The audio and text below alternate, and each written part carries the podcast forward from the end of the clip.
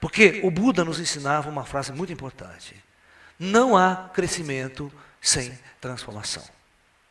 Se você está estagnado num jeito de ser, numa forma de ser, numa forma de viver, você vai estar condenado a viver desse jeito o resto da sua vida. Então, para que haja mudanças, para que haja crescimento e transformações, você precisa fazer mudanças em suas vidas. Mudança no, na, no, seu trabalho, mudança no seu dia a dia, mudança na sua filosofia de vida, mudança no seu grupo, no seu meio, no seu lugar. Você vai mudar de vida em todos os sentidos. Tá? E uma mudança para dentro, uma mudança que leve ao autoconhecimento interior, ao autoconhecimento espiritual, que leve a uma espiritualidade, ou seja, um caminho de luz. Essa é a proposta. Porque vocês vão ver que quando você investe em si, tudo o demais se resolve. O afetivo também se resolve. Você não vai se frustrar mais. Você não vai ficar com dor de cotovelo, dor de cor, essas coisas todas, porque alguém te abandonou, que alguém te deixou. Né? Quando você está namorando alguém, se você está no caminho do está consciente de si, da sua autossuficiência, quando a outra pessoa vai embora, você fala, puxa, eu desejo muito que você seja feliz e que você continue, continue a sua jornada pela vida espiritual. E eu sempre estarei aqui, né, para te apoiar, para te dar apoio nesse processo. É muito bonito isso. Eu tive uma namorada com quem eu fiquei cinco anos. Né? A gente terminou o nosso relacionamento numa boa. Hoje ela está casada com outra pessoa. Né? Ainda ela frequenta o meu espaço, frequenta os nossos trabalhos com o marido. O marido dele é um super amigo meu. Não tem neurose, não tem doença, não tem ciúmes. O verdadeiro mestre só pode amar na liberdade. O verdadeiro Tantra nos ensina que o verdadeiro amor que você pode ter pelas pessoas é fazê-las felizes. Elas estão felizes. E a nossa jornada pela terra é uma jornada de amor, não é uma jornada de posse. Eu não posso possuir o outro nunca. Por isso que o casamento não funciona, porque o casamento é um atestado social de posse e de poder sobre o outro. E na realidade, ninguém pode possuir o sentimento e o espírito de alguém. Porque os sentimentos mudam. Hoje eu gosto de você, amanhã eu gosto de outro.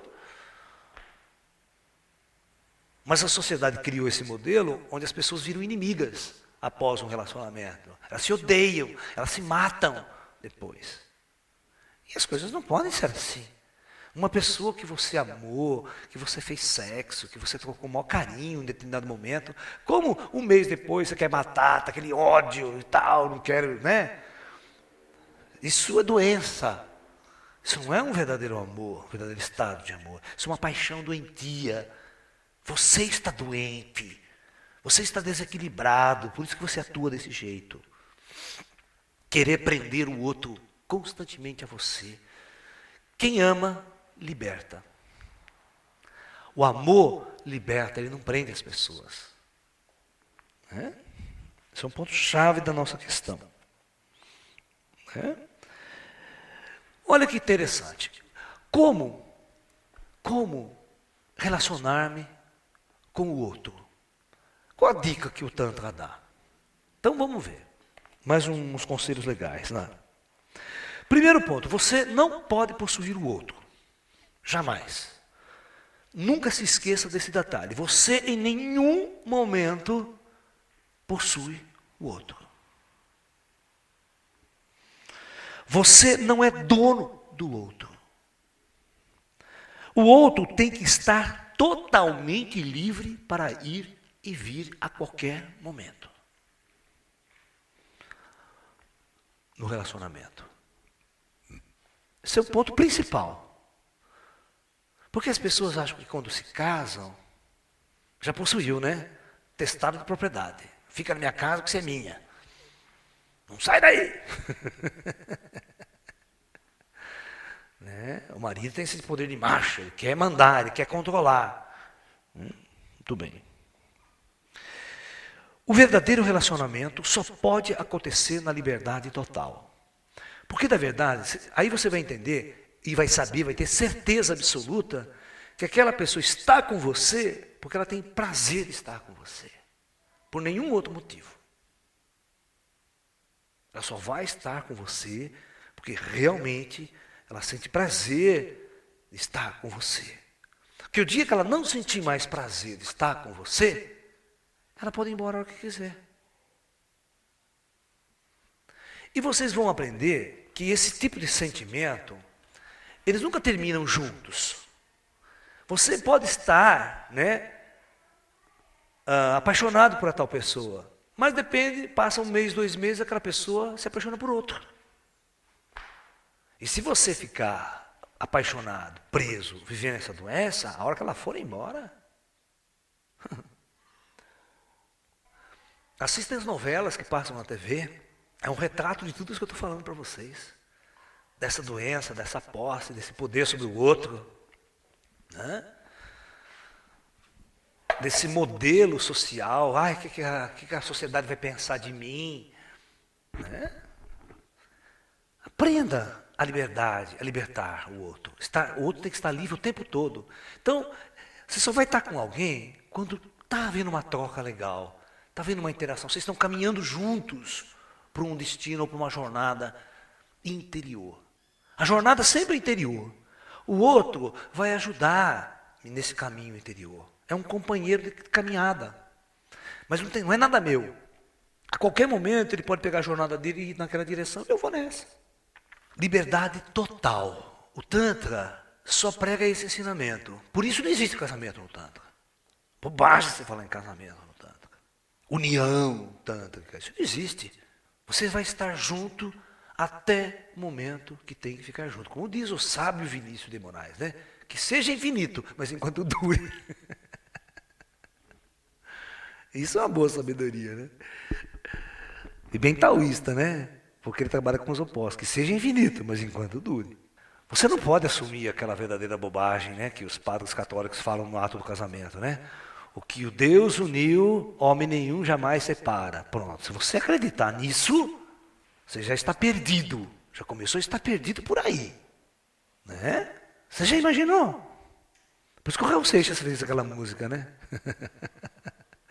a famosa música das pedras, né? Hã? Medo da chuva.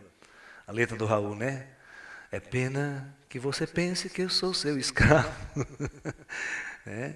que os sonhos desfazem aquilo que o padre falou. Né? Então, na verdade, a realidade é uma coisa. Se cria um mecanismo fictício de religiosidade, achando que Deus é que uniu vocês.